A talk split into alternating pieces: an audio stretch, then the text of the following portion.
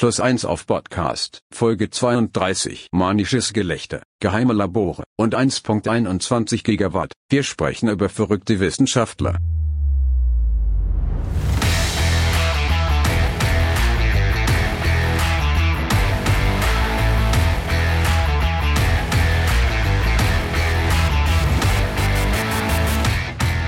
Moin, frohes neues Jahr und herzlich willkommen bei Plus 1 auf Podcast. Wir sprechen über Rollenspiele und über Horror. Und wir, das sind Arne. Hallihallo. Und ich bin Maurice. Ja, willkommen zu unserer ersten Folge im neuen Jahr, würde ich sagen. Jo. Wir haben uns ein Thema ausgesucht. Ist das eigentlich eins von unseren langen Ideenlisten oder war das tatsächlich komplett neu? Ich bin gerade überfordert. Auf jeden Fall ist es äh, vielleicht so ein bisschen was anderes als das, was wir die letzten Folgen gemacht haben, äh, weil wir mal über ein äh, Trope oder ein Meme sprechen wollen, das äh, unter anderem in Horror vorkommt und das ihr alle kennt. Genau, heute sprechen wir nämlich über verrückte Wissenschaftler oder Mad Scientists auf Englisch. Und äh, wir schauen uns an, wer oder was ist das eigentlich? Wie kann man das halt irgendwie ins Rollenspiel packen, da drin verwursten? Und was hat das für eine Bedeutung rund um unser Thema Horror oder was kann es halt haben? Und ähm, wir haben uns jetzt nicht großartig vorher abgesprochen. Wir gehen sicher mit ein bisschen unterschiedlichen Ideen hier rein, was ja vielleicht äh, dann zu einer echten Diskussion noch führen könnte. Wir, wir wollen mal gucken. Jetzt lass mal das Jahr nicht direkt so revolutionär hier starten. Richtig. Plus eins auf Revolu Plus eins auf Revolution. So sieht's aus. das klang nach Plus eins auf Rubbellose. Habe ich auch gedacht. Gewinne, Gewinne, Gewinne. Gewinne, Willkommen. Gewinne, Gewinne. Glücksspiel auf 18. Glücksspiel süchtig machen. Plus eins auf Gewinne. Äh, das wird auch irgendwie überhaupt nicht müde, dieser Joke. Ähm, so. Verrückte Wissenschaftler, das ist ja, äh, das hatten wir in der, in der Vorabsprache so ein bisschen beide bemerkt, das ist ein sehr ambivalentes äh, Trope. Wir haben beide sicher einige Beispiele dafür. 1.21 Gigawatts. Zum Beispiel. Ich denke, ja, ich denke, zurück in die Zukunft ist vielleicht auch einfach wirklich das Archetypische. Aber vielleicht hat man das auch gar nicht so oft reflektiert, weil wenn ich das vergleiche mit anderen Themen, die wir im Rahmen von Horror besprochen haben, keine Ahnung, Isolation oder äh, die Angst vor dem anderen, das ähm, liegt ja irgendwie so ein bisschen mehr auf der Hand, selbst wenn man das noch nie so explizit formuliert hat. Aber was Mad Scientist so als Element sein können, machen können.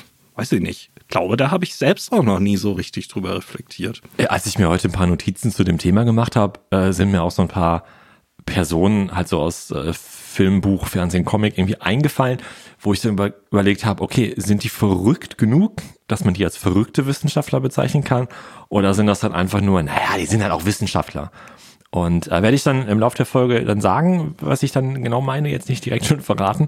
Ähm, aber ja, das Thema ist irgendwie doch größer und ganz anders, ehrlich gesagt, geworden, als ich mir das vorgestellt habe, als ich zu dir sagte, hey, wir können hier auch Mad Scientist machen. Das ist ja nun auch unser Markenzeichen, ja, ja, dass genau. wir äh, uns mal kurz und knapp fassen und die Themen auch nur oberflächlich anreißen. So ist das wo du das gerade sagst, ähm, ist ja vielleicht. Sind wir eigentlich schon im Thema? Wir, wir haben auch, wir haben das letzte oh. Jahr schon damit geendet, dass wir nicht hier unser Ab ins Thema Jingle gemacht haben. Du hast recht. Sorry, Alex. Ja, komm, mach dein Ding. Ab ins Thema. So, willkommen im Thema. genau. Jetzt darfst was? du weitersprechen. Danke. Okay. Warte. Vielleicht hat Alex noch was? Nee. Okay. Ähm, fiel mir nämlich ein, verrückter Wissenschaftler, das ist ja schon eine recht präzise Formulierung. Das ist ja nicht sowas wie Schamane oder so. Das ist ja total breit gefächert, wenn du sagst, ich, äh, was, was, was kann man eigentlich mit einem Schamanen machen? Was ist das für ein Archetyp? Werfen oder. Für ja. Charakter und verrückter Wissenschaftler, das ist ja schon absolut unterschieden von verrückter Priester oder verrückter Warlock oder so. Hm, stimmt, ja. Du hast Übernatürliches im Sinne von Magie oder Dämonen, ähm, außer jetzt das Setting, in dem wir uns bewegen, ist vom Kontext her ein bisschen anders in Sachen Wissenschaft, als wir das kennen, ähm, hast ja direkt ausgeschlossen, ne?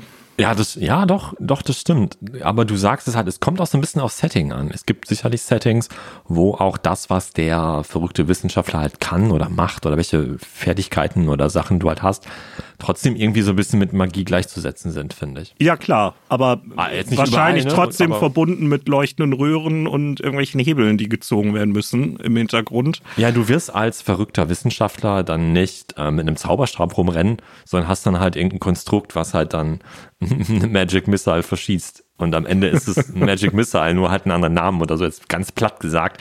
Aber du kannst halt in Anführungszeichen fast schon magische Dinge halt irgendwie machen, aber eher durch irgendwie Konstrukte, die du gebaut hast. Oder wenn du mehr so in Richtung Alchemist gehst, dann durch irgendwelche Tränke, die du halt irgendwie gebraut hast oder so. Ich stelle mir gerade so ein, so ein Bayer äh, Medizinlaboratorium vor, wo so ein Dumbledore rumrennt.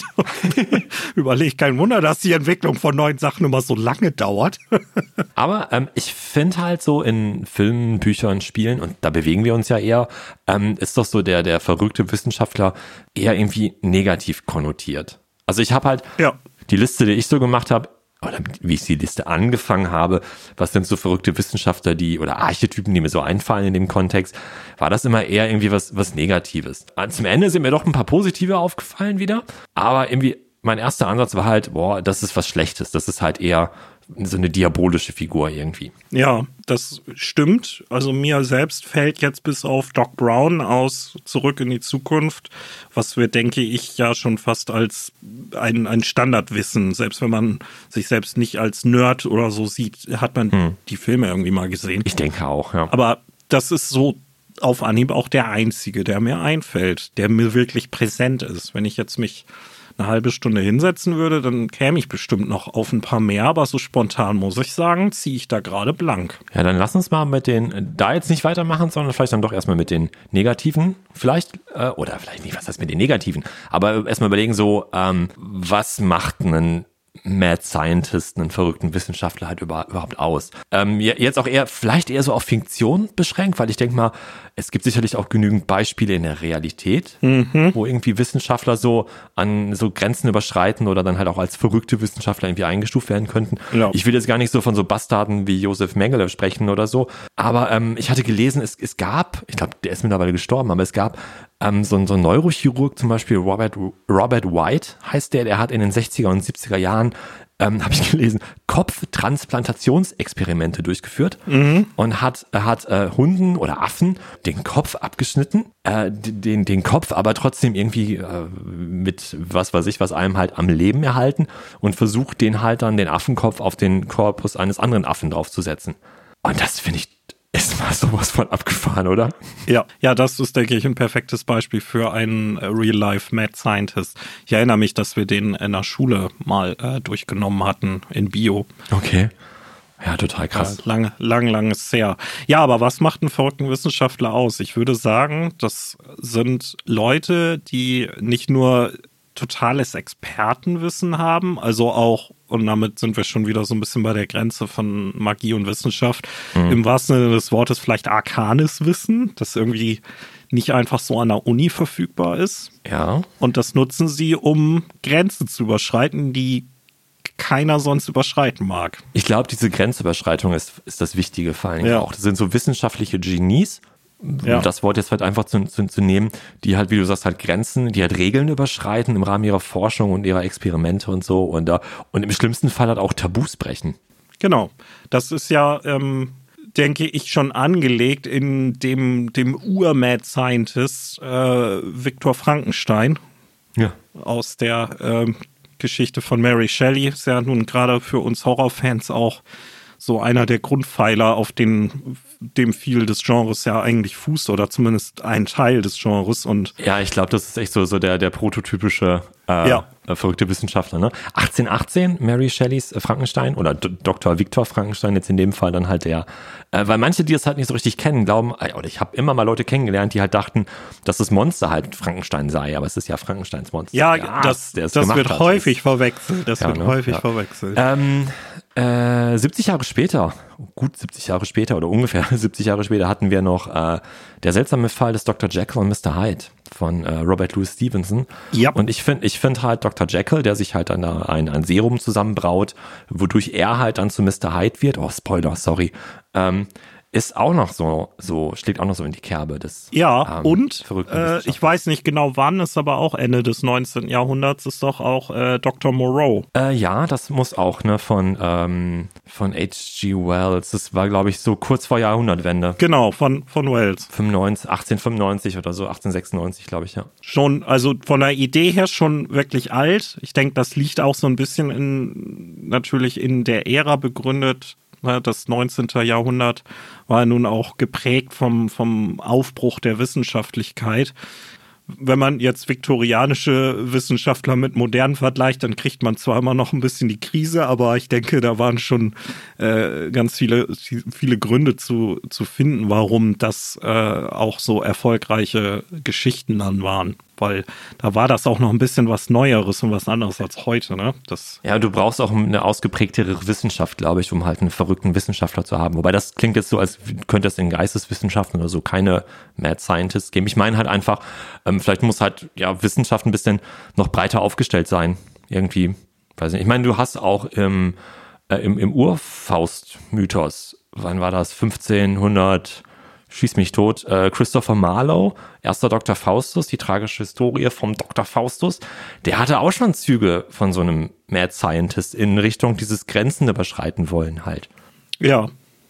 Ja, ich meine, ähm, gut, als literarisches Werk ist es viel neuer, aber ähm, der Name der Rose, ich glaube, wenn man ein bisschen die Augen zusammenkneift, dann könnte Willem von Robrook auch schon fast als Mad Scientist durchgehen. Und, und zwar ein positiv konnotierter in diesem Fall. Ich habe noch, was so das, die, die diabolischen, verrückten Wissenschaftler angeht, habe ich mir noch notiert. Ähm, Tabus brechen hatten wir eben schon, aber auch so ein bisschen so Größenwahn. Ja, Und vor allen Dingen halt, äh, ja gut, Tabus brechen jetzt noch ein bisschen, bisschen konkretisiert dahingehend, ähm, setzen sich über moralische und ethische Grundsätze hinweg und überschreiten äh, unwiderruflich die Grenzen der jeweiligen Gesellschaft, in der sie halt leben. Ja, oder zumindest die Grenzen der Leute, die diese Geschichte lesen, sehen, konsumieren. Wobei dann gehen wir jetzt schon fast wieder in Richtung Dr. Mengele und äh, unerfreuliches äh, Thema Drittes Reich und Nazi-Wissenschaftler. Naja, aber wenn wir jetzt hier unseren, wenn wir unseren, ähm, unseren Affenkopf-Transplanteur von eben nehmen, ähm, der, der hat letztendlich in Anführungszeichen ja auch nur an Tieren so ein bisschen rumgeputscht. Ist natürlich klar. scheiße. So, ne? ist natürlich, Ja, ja. Klingt, klingt total nach Sadismus und halt auch irgendwie, Gott, das kannst du doch nicht machen. So, aber dann, äh, ja. Ich meine, und Ja. jetzt sind wir wieder im, im, im, in der Fiktion. Äh, Reanimator, Herbert West. Herbert. Herbert, ne? War doch, oder? Her Herbert West. ähm, ja, ursprünglich ja aus der Feder von unserem Freund H.P. Lovecraft, aber auch in den Verfilmungen, die es da halt gibt, ne, der ähm, doktert sich da auch irgendwelche äh, ein Serum zusammen und lässt halt da irgendwie auch Tote wieder auferstehen. Also, Ja, das ist ja auch schon so ein bisschen crazy. Auf jeden Fall. Und äh, auch, äh, denke ich, gutes Beispiel aus der Fiktion, äh, aus dem James Bond-Universum, ne? Dr. No, ich glaube. ja. Äh, und, und diverse andere Bond-Bösewichte, wobei die meisten von denen ja nicht unbedingt selbst so die großen Technikgenies sind, die nutzen das irgendwie nur. Aber abseits von den Bösewichten, finde ich, ist äh, Q Okay, ja. eigentlich auch ein Mad Scientist, aber im positiven Sinne. Ja, ich finde, da ist halt echt so eine schmale Grenze zwischen so, wie, wie verrückt ist das, wenn es halt, wenn die Technologie, die da jetzt in, bei James Bond in dem Fall halt gezeigt wird, ähm, so ein bisschen over the top ist halt irgendwie, ne? So ein bisschen so, ah, Ja, das gibt's sind, gar nicht. das sind ja eher auch Gadgets, so. ne? Sie werden ja, Ja, auch ja, sogar genau. so genannt und es geht Ja. jetzt nicht irgendwie darum, dass äh, Q äh, im Keller von, von äh, vom Geheimdienst da Leichenteile zusammennäht und dann mit einem Blitzableiter die zum, zum Leben erweckt. Ich meine, das wäre ein James Bond-Teil, den würde ich mir auf jeden Fall, auf jeden Fall angucken, aber Aber so James Bond Wissenschaftler Schurken, die wollen halt auch irgendwie Weltherrschaft, die sind exzentrisch und ohne nichts Ende. Geringeres. Genau. Und jetzt abseits jetzt vielleicht von, von James Bond, äh, Wissenschafts, äh, Wissen, Wissenschaftler, Schurken, meine Güte, Knoten in der Zunge, aber so diabolische, verrückte Wissenschaftler, ähm, manisches Gelächter habe ich mir noch aufgeschrieben. Ja, manisches Gelächter äh, und oder irgendwelche, Weißer Kittel, deutscher Akzent genau, Brille, wirre Haare. und so ein ja, und so eine, so eine Lederschürze bitte auch noch. Oh, und am besten oh, ja. noch so eine Knochensäge in der einen Hand. Ja, okay, das sind dann aber diese, diese Hands-on-Typen dann, ne? Also, Ja, die muss es auch geben. Sieht aber Horror hier schließlich. das stimmt. Ja, und da halt spielen Gott in welcher Richtung auch immer, ne? Sei es halt Ja. äh, Tod wieder zum Leben zu erwecken oder irgendwelche anderen Monster zu schaffen. Äh, und vor allen Dingen häufig jetzt in der, in, in der, in der Literatur oder in Filmen oder so ist es auch dann das, am Ende, dass das von ihnen geschaffene Monster sich dann am Ende halt gegen die wiederum selber stellt. Ja. Also oft, oft ne, ist es so halt deren, ja, das Schicksal des Mad Scientist am Ende von seinem eigenen Monster. Oder das, das angebliche Monster ist dann am Ende menschlicher als seine Schaffer. Oder so. Ähm, ne, das gibt's ja auch, ähm, filmisch auch ja schön aufgenommen, das Thema, also auch sogar in der Person von Frankenstein äh, in der Fernsehserie Penny Dreadful Mhm. Ja, stimmt. Ja. mit äh, der Schöpfung und dann seiner zweiten Schöpfung und ähm, ja, es kommt dann häufig irgendwie auf, auf äh, Thema menschliche Fehler, menschliche Fehlzüge und was, was, was ist eigentlich Menschlichkeit, ne? Zumindest bei den Werken oder äh, bei, den, bei den Beispielen, die sich äh, sehr ernsthaft damit beschäftigen. Ich denke, wir alle können auch einfach so äh, so, sonntagsmorgens Cartoons, äh, ne, irgendwie Darkwing Duck mäßig. Äh, Stimmt. Ja. da, ne, da werden Hebel umgelegt, da wird gelacht und man ist böse einfach, weil man böse ist, weil das Teil dieser Story ist und da gibt's keine tieferen Gründe. Because of course, richtig. Ja, ja, genau. Ähm, ich habe ja noch stehen, äh, nimmt sich selbst als Testobjekt. Das hatten wir zum Beispiel mit, ähm, ich glaube bei Dr. Jekyll und Mr. Hyde war das, glaube ich, sogar so, dass der das bei sich zuerst ausprobiert hat. Es war gar nicht sein ursprüngliches Ziel, glaube ich. Fällt mir gerade ein, würdest du dann auch äh, sagen, dass die, die guten Beispiele oder die, die brauchbaren Vorlagen auch für verrückte Wissenschaftler, egal ob jetzt lustig oder ernsthaft, dass die alle auch irgendwie so eine gewisse Schrulligkeit oder eine Eigenart oder irgendwie einen auffälligen Makel oder was Besonderes haben müssen, dass es nicht einfach nur Dudes sind, die irgendwie den Knopf drücken und dann passiert was. Ich hatte zwei Beispiele dagegen. Okay. Also wo, wo die halt nicht irgendwie schrullig, ja, wobei die sind sehr speziell. Ja, oder, Figuren. oder halt irgendeine Auffälligkeit haben. Ja, höchstwahrscheinlich schon, sonst wären es ja einfach nur normale Wissenschaftler. Äh, ich habe, wir hatten letztens mal ähm, den ersten Independence Day aus Spaß nochmal geguckt und äh, wenn die äh, dann diese geheime Basis äh, der Bob Brent Spiner als der Richtig, verrückte genau. Wissenschaftler. Genau, richtig, richtig, als der verrückte Wissenschaftler. Du siehst ihn mit diesen zauseligen Haaren in seinem weißen Kittel. Gut, die sind da im Labor, die haben alle einen weißen Kittel an. Ist geschenkt. Aber er kommt da halt mit seiner wirren Frisur halt irgendwie an und sagt halt irgendwie, keine Ahnung, bla bla bla, checkt check die Lage nicht Ja, so. die letzten 24 Stunden waren unglaublich und der Präsident Ja, ist genau. irgendwie nicht so amused, ne? Du hast ihn halt direkt als verrückten Wissenschaftler irgendwie einsortiert. Du jetzt gerade ja sowieso, weil du es sogar ausgesprochen hast. Aber jeder, der das guckt, also, ne, also es ist doch Ja. irgendwie so, so. Und der ist ja, ja, der kommt natürlich bisschen, bisschen strullig und, äh, und äh, ein bisschen so drüber rüber. Ja gut, aber wir wissen auch, von wem der Film gemacht ist und das ist keine Person, die mit besonders feinen Pinseln malt, wenn es ja. Darum geht, Charaktere zu entwerfen. Ne? Aber, aber ist zum Beispiel nicht auch Tony Stark, Iron Man, ist doch auch ein verrückter Wissenschaftler. Ah, du bist leider wieder irgendwie doch auf meiner Wellenlänge. Das war genau nämlich das, wo ich hin wollte, dass es einen Mad Scientist gibt, den jedes Kind heutzutage kennt und wahrscheinlich gar nicht als äh, einen solchen identifizieren würde als erstes, nämlich Tony Ja. Stark. Zumindest so, wie er in den Filmen dargestellt wird. Äh, ne, mit diesen, ähm, ja, sagen wir mal, sozialen Schwierigkeiten. Aber Bruce Banner, Hulk, ist Ja, ja auch, auch. Ist am Ende ja, ich meine, gut, ich weiß nicht, gar nicht mehr, wie, der ist ja, das war ja, glaube ich, mehr ein Unfall, was da mit ihm passiert ist, oder? Ich bin mir nicht ganz sicher, wie die Origin, Origin Story so ist. Ja, genau, das war nicht absichtlich. Ja, d- gibt's ja nun auch wieder verschiedene Universen und verschiedene Origin Stories, aber genau. Ähm, der ist ja sogar, läuft ja tatsächlich sogar mit einem Laborkittel irgendwie zeitweise fast rum.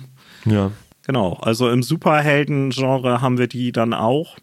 Und äh, ja, auch Spider-Man, ne? Peter, Peter Parker Ja, ist ja in einigen stimmt. der Filme oder Comics dann auch so ein totaler Obernerd und doktort da in seinem Zimmer an Sachen rum. Ich habe nur einen aus Entenhausen im Angebot. Daniel Düsentrieb.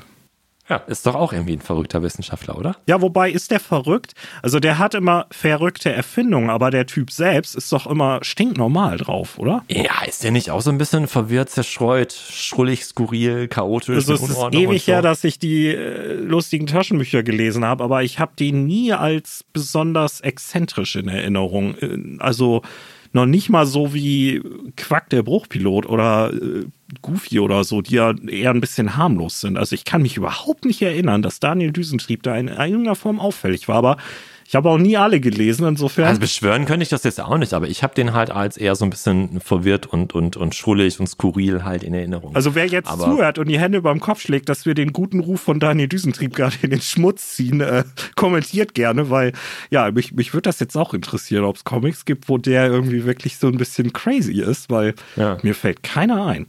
Aber die Erfindungen, die er hat, die sind natürlich immer vollkommen gaga. Gyro Gearloose heißt er übrigens im Englischen. Aber ich denke, Daniel Düsentrieb wür würde es auch nicht geben, ne, wenn es die ganzen genannten großen Vorbilder, äh, vor allen Dingen aus der Literatur und frühen Film, äh, nicht gegeben hätte. Wo wir jetzt vielleicht dann auch zumindest so die, die ganz grobe Definition ein bisschen haben. Mhm. Ich hatte das vor, vorhin, glaube ich, schon angedeutet. Ich glaube, dass vielleicht mit Q, das ist aber jetzt nur eine ganz steile Hypothese, so ein, Be so ein Beginn einer Verlagerung von Mad Scientists als die Bösen oder die Antagonisten oder zumindest wirklich so extreme Typen hin zu Nerds gegangen ist. Einfach Leute, die so in ihrem Ding rumschweben und dann kommst du als Außenstehender dahin und denkst, ja, wovon redet der? Boah, ist das alles krass. Aber es ist einfach noch was anderes als Dr. Moreau, der äh, irgendwelche Biester auf seiner, seiner Insel da züchtet. Und ähm, das eine, eine quasi mildere Form dieses Mad Scientist-Klischees heutzutage häufig in äh, Form von Nerds irgendwie abgebildet wird, die in ihrem Computerkeller irgendwie was machen, was auch keiner so richtig nachvollziehen kann. Zumindest wenn sie dann wirklich Skills haben, die auch krass sind, ne? weil es Hacker sind oder äh, was anderes. Und äh, also ich glaube, dass die artverwandt sind, diese, diese Tropen. Ja, bräuchte ich, glaube ich, ein paar mehr Beispiele, um zu gucken, um das irgendwie ähm, das zu bestätigen oder zu dem zu widersprechen, weil ich, ich, ich habe mal einen Horrorfilm gesehen, ich weiß gar nicht, wie der heißt, das ist Ewigkeiten her, war ich noch irgendwie Jugendlicher oder so. Ich kriege das auch nur so grob hin, vielleicht verdrehe ich das sogar gerade in der, in dieser wirren Erinnerung, die ich daran nur habe. Da ging es halt auch um irgendeinen so Computer-Nerd, der halt in irgendeiner Firma halt war und da angestellt, keine Ahnung, der halt irgendwie angestellt war und die wollten den da raushaben, aber der hat sich da bei sich im, im, im, im Büro in seinem ich nenne es jetzt Computerlabor, halt irgendwie verbarrikadiert und hat dann am Ende halt auch irgendwie aus so Technikzeugs halt auch irgendwie so ein Monster gebaut, was dann gegen die anderen gekämpft hat und die durchs ganze Gebäude gejagt hat und so. Vielleicht war das sogar, war das? das klingt großartig. war das eine Akte X-Folge vielleicht sogar? Keine Ahnung. Weißt du, aber irgendwie so halt, ich weiß auch nicht mal mehr, ob der nicht sogar seinen eigenen Geist am Ende in die Maschine reingekriegt hat und er dann quasi dieses Roboterungeheuer am Ende dann war oder, oder er das halt nur gesteuert hat. Bin ich mir nicht mehr sicher. Aber der zum Beispiel ist definitiv ein verrückter Wissenschaftler und halt nicht so ein eigenbrötlerisch schon, na, wobei eigenbrötlerisch ja schon, aber halt nicht so ein, äh, ich sitze im Keller und habe nur meinen Laptop da in der Hand, ein Nerd wie der neue Q jetzt vielleicht halt irgendwie ja. ist. Aber doch, ja, na klar, das passt sicherlich auch irgendwie zusammen. Aber ich glaube, so den, den klassischen, diabolischen, verrückten Wissenschaftler gibt's heute bestimmt ja. auch noch. Ich habe jetzt gerade keine Idee für, für einen Film oder so, der jetzt erst fünf Jahre alt ist oder jünger. Also aus der jüngeren Vergangenheit, will ich sagen. Aber ich denke, das, das wird es geben. Ja. ja also ähm, hier ähm, aus, ähm, wie hieß denn der, der Gegner aus dem Amazing Spider-Man-Film ähm, mit der, der Blitz, der, der Blitzgegner. Ah, den habe ich ah, nicht okay. gesehen, ja.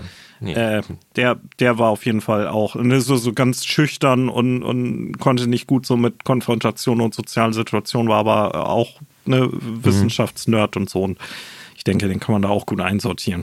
Ich habe noch drei Stück hier auf meiner Liste, wenn ich eben noch darf. Äh, Rick and Morty. Oh ja. Ähm, also Rick halt, ne? Ist ja Quatsch. Letztendlich ist es ja Doc Brown, nur halt, ne? Ich wollte gerade halt, sagen, also das ist ja wohl Doc Brown durch so ein Kal Kaleidoskop gesehen, ne? Oder? Ja, deutlich negativer Ja. als, als Doc Brown halt, ne? Weil der doch irgendwie auch so, ein- so ein Arsch halt irgendwie ist. Aber letztendlich halt nicht ganz so schlimm, als dass man ihn jetzt irgendwie zu den diabolischen, verrückten Wissenschaftlern zählen könnte. Einen, den man vielleicht doch eher äh, als böse bezeichnen müsste, weil er ein PhD in Horribleness hat. Ist, äh, ich weiß nicht, ob du es gesehen hast, Dr. Horribles Singalong-Blog.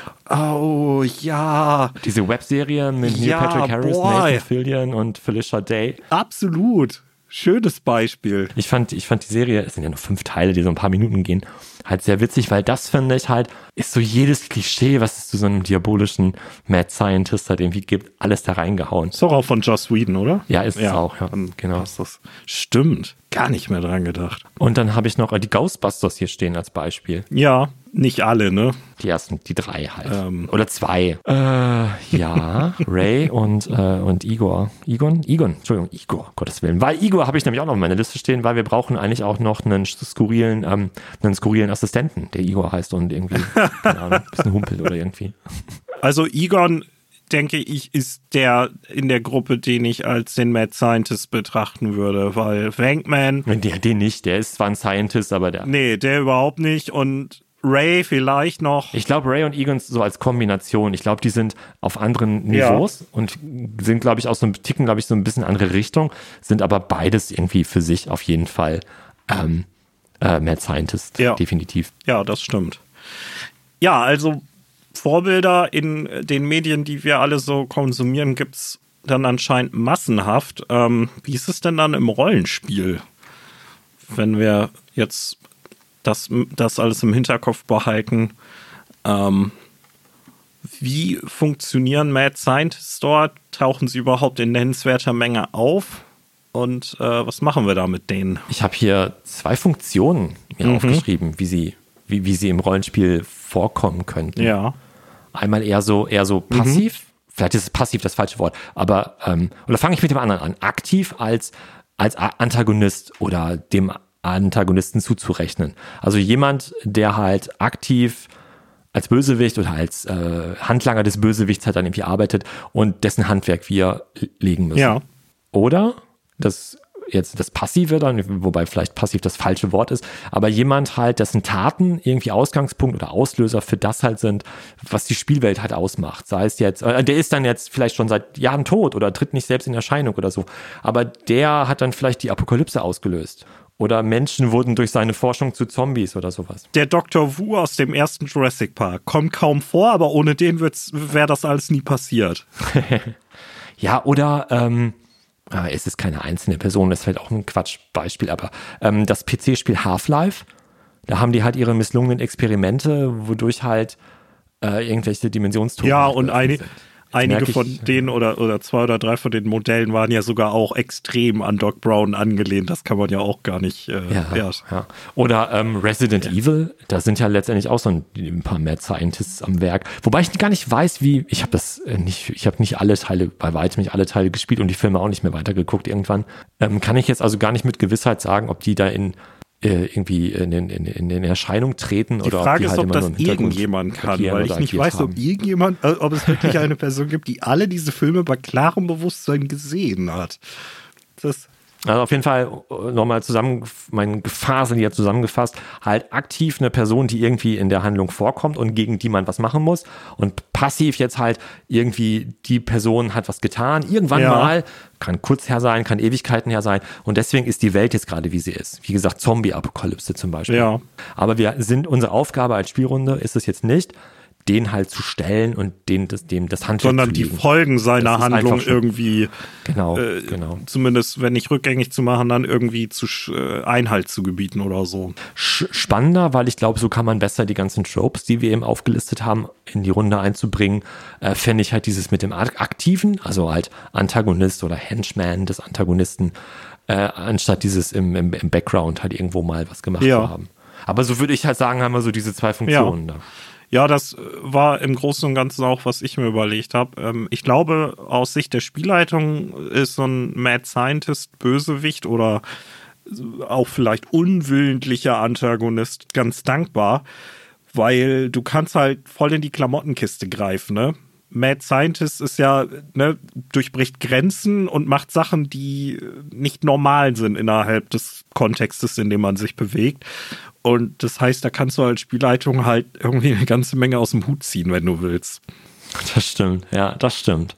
Das, das ist auf jeden Fall ein Vorteil, ja. Da, genau, das ist in der Hinsicht ziemlich, ziemlich offen, ne? Also klar, wenn man, ne, wenn jetzt in der laufenden Runde mit wechselnden Abenteuern äh, und man hat sich irgendwie darauf festgelegt, dass das irgendwie eine etwas düstere Detektivrunde ist, dann sollte das jetzt nicht so ein mhm. Looney Tunes Charakter sein, außer alle haben gesagt, dass sie da Bock zu haben. Aber ja, äh, trotzdem ja. hat man da, glaube ich, echt eine Menge Freiheiten, ähm, was man macht. Und ähm, ich finde, es bietet halt auch immer Konfliktpotenzial. Und was ja dann auch halt äh, nicht, nicht, dass die Leute sich streiten müssen, das, das meine ich nicht, aber halt immer Potenzial für, für Drama, äh, für, ja, für doch, für Konflikte. Einerseits natürlich, wenn der Mad Scientist jetzt halt ein Gegenspieler ist oder der Auslöser des Horrors am Ende halt irgendwie ist oder von Anfang an halt war. Ähm, aber ähm, du hast ja auch jetzt Doc Brown aus Zurück in die Zukunft, als wenn du den als Spielfigur jetzt hättest oder als NSC, bietet das ja auch Konfliktpotenzial dahingehend. Denk an die Filme, der wurde ja auch oft als Spinner abgetan. Die Leute hat, haben ihn halt nicht für voll genommen. Und er hatte es dadurch auch nicht leicht, halt sich ein gutes Standing zu erarbeiten und mit den Leuten halt vernünftig zu reden halt irgendwie. Im Wilden Westen war das ein bisschen anders, aber äh, gerade im, im ersten Film halt, wenn die halt in die 50er Jahre halt reisen, da merkt man ja schon, wie, ja, dass, dass die ihn in den 80ern, also in der quasi Filmgegenwart und in der ersten Vergangenheit dann ähm, ja. ist der halt, wird der oft so als Spinner halt abgetan. Und ich glaube, wenn du halt in deiner Runde äh, einen, einen Mad Scientist hast oder du den selber halt verkörperst, ähm, der wird halt nicht überall anklopfen können und alle helfen ihm sofort. Da sind bestimmt auch ein paar, die halt die Nase rumpfen und sagen, ach du, ne? Und dann halt nicht mit dir wollen. Ja.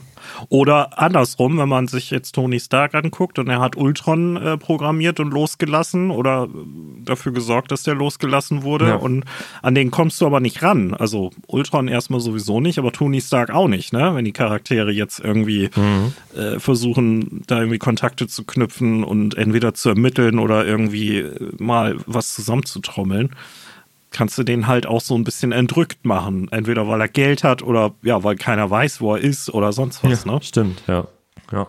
Das heißt, wir können ihn halt erscheinen lassen im Rollenspiel als Gegenspieler, mhm. als NSC, auf wessen Seite auch immer. Ja. Oder halt als, als, als Spielercharakter. Ähm, was mir noch einfällt, ist, ähm, also, oder fiel mir ein, als ich ähm, mir das überlegt hatte, dass sie halt sehr vielseitig sind, was, die, was das denn, was die denn bringen, ne? Also die Gefahren oder mhm. das Drama, das mit den, deren Tun verknüpft ist, weil Zombie-Apokalypse, weil durchgedrehte KI oder ein, ein Monster, das sie erschaffen haben oder sonst was.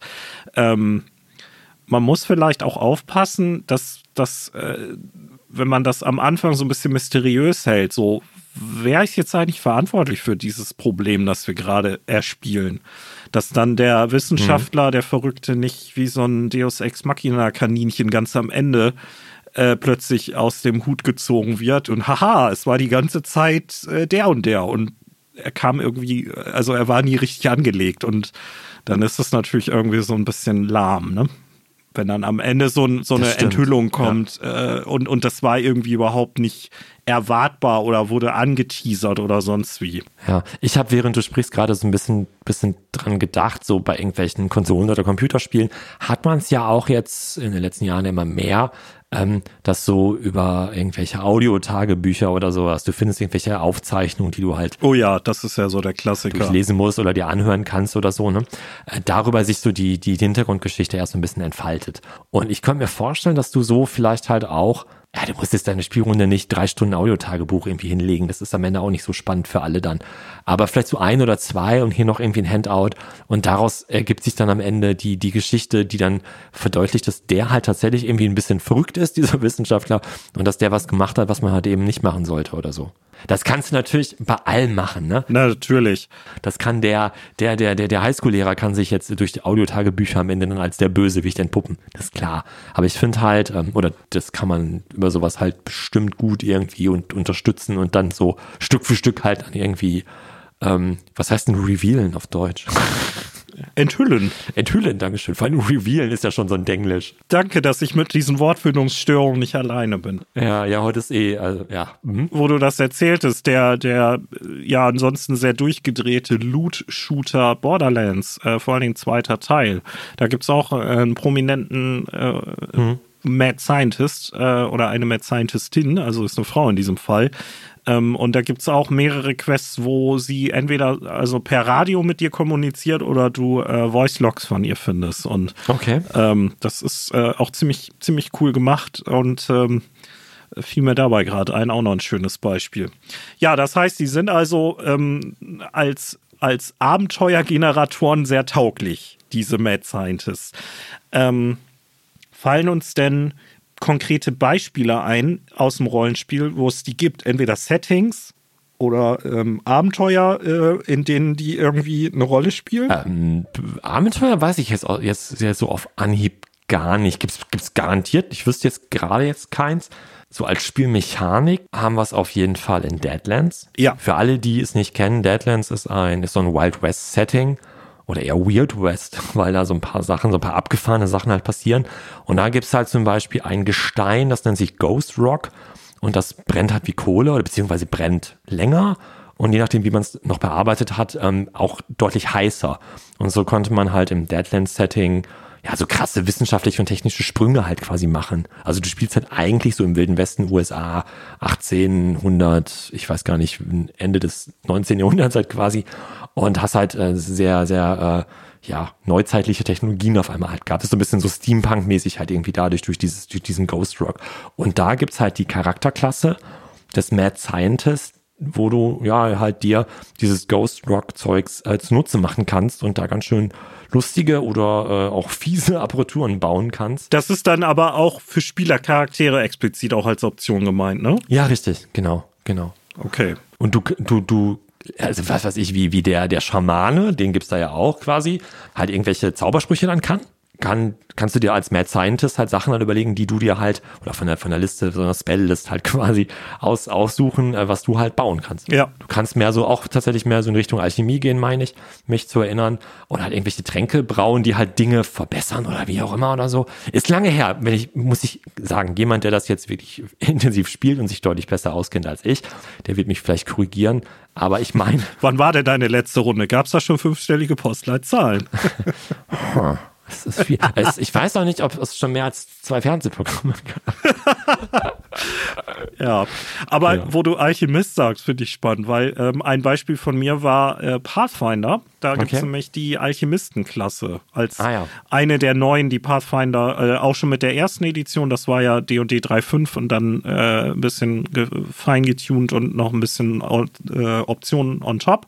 Und dann haben die ja irgendwann angefangen, auch neue Klassen zuzubauen. Und der Alchemist war eine der ersten und war auch äh, sehr beliebt. Und ähm, genau, das war sozusagen der Typ, der mit so einem Bandolier von äh, mit, mit Zaubertränken und Giften und Bomben rumgerannt ist. Und ähm, ja, eigentlich, ja, tatsächlich so eher der, der Mad Scientist-Archetyp langhaariger Bombenleger so ein bisschen Sehr ist schön, äh, im, im. Fantasy-Kontext. Aber ja, das, das konnte der halt auch äh, besser dann spielmechanisch als die anderen Klassen und hatte deshalb dann seine Nische. Mhm.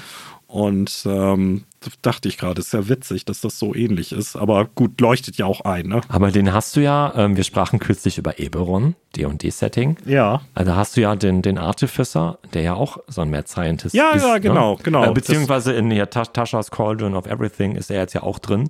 Genau, er ist jetzt nicht an das Setting gebunden, aber genau, das ist dann so ein bisschen weg von dem chemischen und auf Zaubertränke äh, limitiert und dann hin zu Magietechnologie und dann sind wir vielleicht wirklich ein bisschen näher an Frankenstein mit Hebeln und es ist alive. Äh, es, nee, es lebt. es ist alive, sehr schön. Ja, das, wunderbar. das schneiden wir bitte raus, das ist Das peinlich. bleib- Nein, Quatsch, das bleibt genauso drin.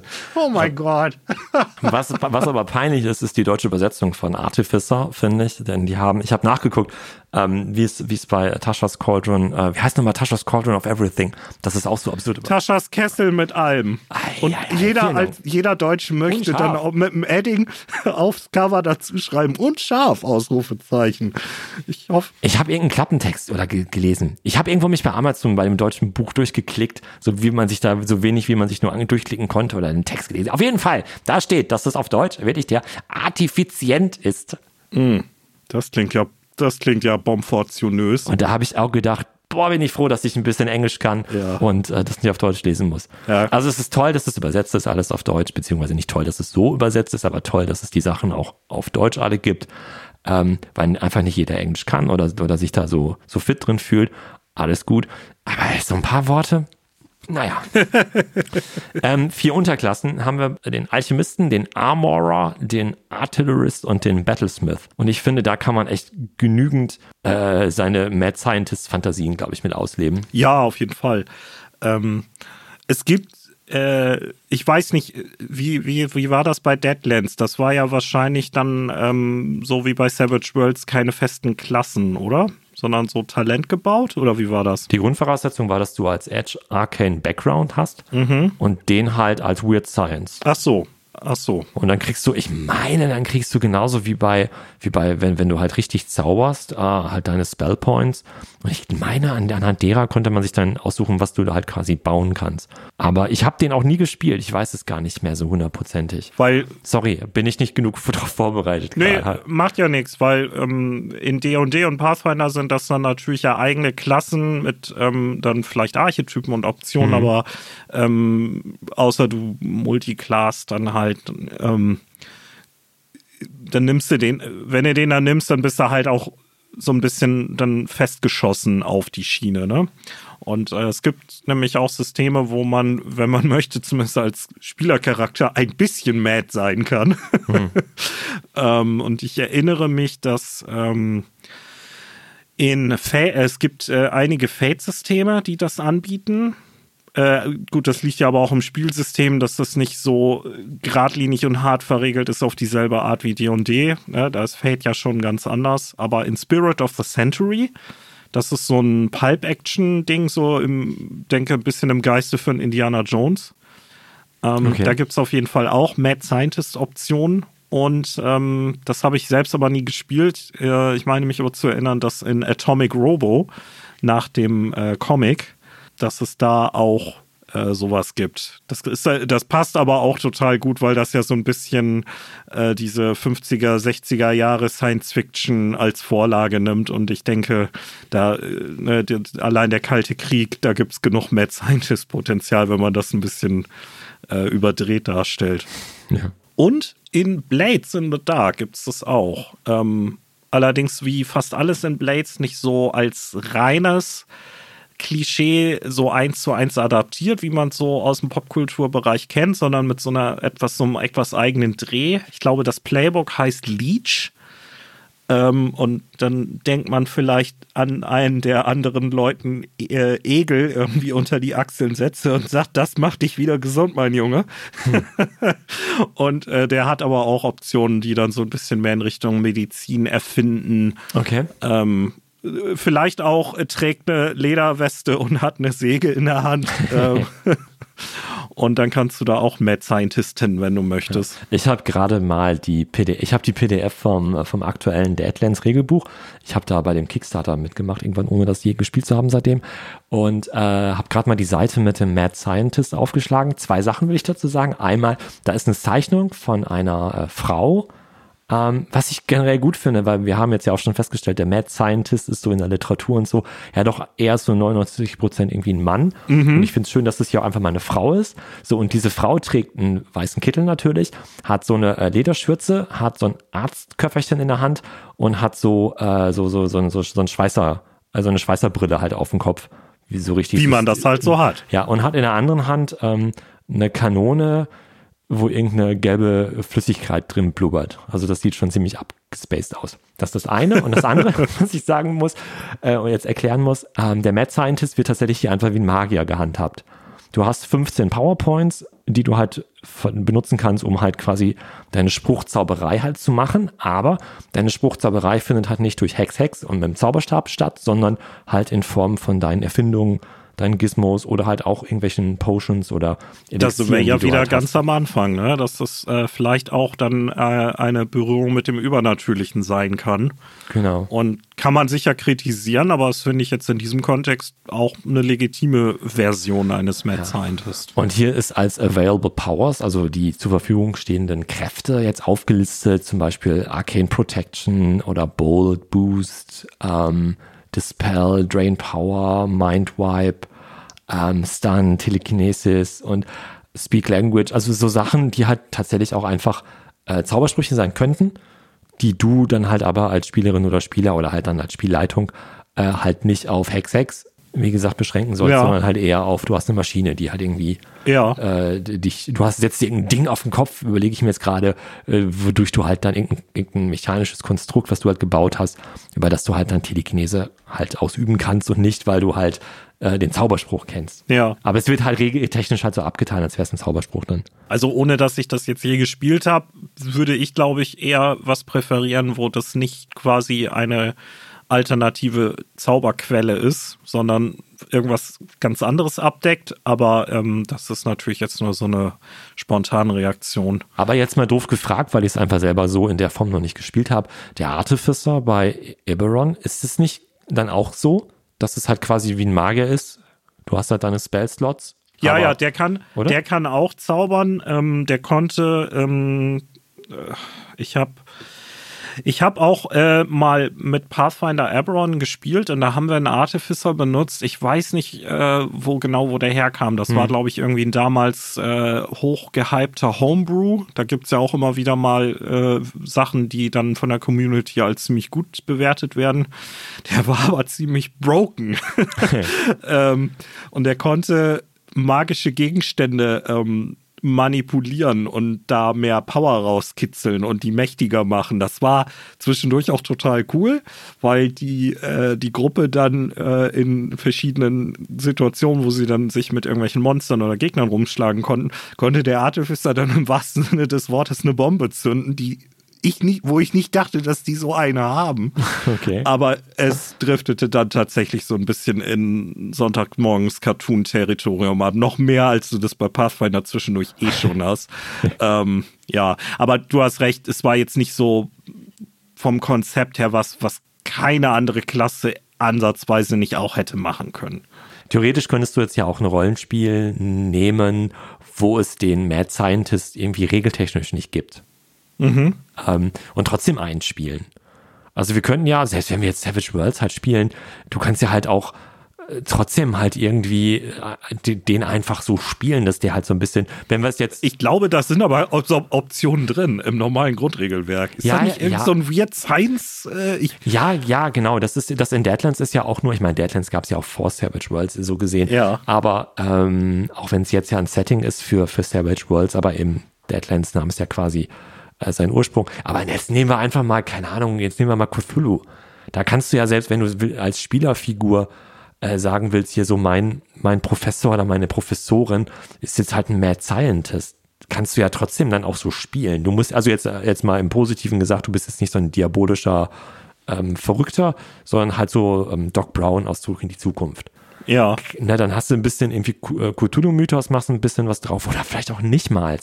Dann kannst du ja trotzdem einfach. Wie ist das denn mit, mit 1W6 Freunde? Kann man da ein Mad Scientist Ja, spielen? das kann man jetzt vielleicht nicht. Na, na, natürlich, die könnten doch halt auch zum Beispiel, der muss ja sich regeltechnisch nicht abdecken lassen. Du kannst den ja einfach so ausspielen, dass du den halt rollenspieltechnisch halt irgendwie wie so ein Mad Science spielst. Ja.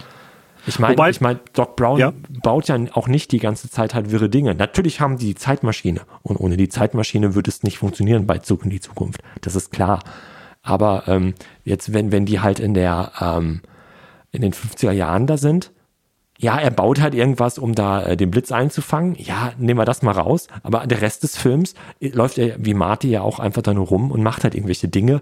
Und dann ist es ja gar nicht so wichtig, dass er halt ein Wissenschaftler ist. Nee, natürlich nicht. Aber ähm, du hast ja mal das Problem, äh, wir beide haben ja da auch so unsere Erfahrung schon gemacht, dass es nicht immer einfach ist und auch nicht immer empfehlenswert, äh, Film- und Buchplots versuchen eins zu eins ins Rollenspiel zu bringen. Und wenn wir jetzt sagen, okay, es soll irgendwie, oder wenn Spieler gerne so einen Mad Scientist-Archetyp spielen wollen, selbst wenn der regeltechnisch vielleicht gar nicht so richtig angeboten wird, aber dann macht man das rollenspielerisch, ist das dann nicht ein schmaler Grad? Weil dann läufst du ja Gefahr, dass du so einen so einen Charakter dann spielst, der große Ambitionen hat und vielleicht sich manchmal auch im Kopf und Kragen redet, das aber auch nicht mit entsprechenden Fähigkeiten unbedingt hinterlegen kann, außer du schenkst ihm die. Ich meine, klar, wenn man jetzt ein totales Freiform-Erzählspiel spielt, dann ist das weniger ein Problem. Aber wenn man sich in einem System bewegt, was sonst auch recht konkret Fähigkeiten zuweist, und da möchte jemand so ein Mad Scientist spielen und es gibt nichts so richtig, was das anbietet. Ja, wir könnten. Dann muss man, glaube ich, ein mhm. bisschen aufpassen, wenn die Runde nicht eh so auf einer Wellenlänge ist, was das angeht, dass das nicht irgendwie so eine, so eine Lachnummer dann am Ende wird, oder? Ja, stimme ich dir zu. Man könnte es vielleicht so ein bisschen machen. Ich denke halt so an MacGyver, den man jetzt nicht unbedingt als Mad Scientist jetzt werten muss. Aber der. naja, also ja die Frisur, das ist schon mad aus heutiger Sicht. Andere Zeiten halt, ne? Ähm, jetzt habe ich den Faden verloren. Was wollte ich denn überhaupt sagen? Ich meine, der, der baut halt irgendwelche Dinge und du könntest halt dann Mad Scientist ja auch, der muss ja nicht die größten Apparaturen bauen, ja. die jetzt irgendwie die Weltgeschichte verändern werden am Ende des Tages. Wenn es halt irgendwelche, irgendwelche kleinen Erfindungen sind, die halt dann der, der Gruppe bei was auch immer sie für ein Abenteuer erlebt, halt hilft. Denken wir jetzt wieder an ein w sechs Freunde. Da könnte jetzt der Opa von irgendjemanden aus deiner Bande, könnte ja vielleicht ein Wissenschaftler sein, der da bei denen halt irgendwie zu Hause im, im Keller sein Labor hat mhm. und da halt irgendwie skurrile Dinge baut. Und dann hilft er mal bei dem Abenteuer irgendwie aus oder sowas. Ja. Und ähm, der muss ja nicht jetzt zwingend dann da die, ähm, die Sachen, äh, die so groß und mächtig sind, dass die halt wirklich alles hier äh, 180 Grad drehen am Ende. Ja. Vielleicht ist es halt irgendwie, der hat halt, keine Ahnung, irgendwas gebaut, was dann wie so ein Dietrich halt irgendwie funktioniert. Dann würdest du sonst halt auf irgendwas würfeln, um halt irgendwie versuchen, da die Tür aufzubrechen.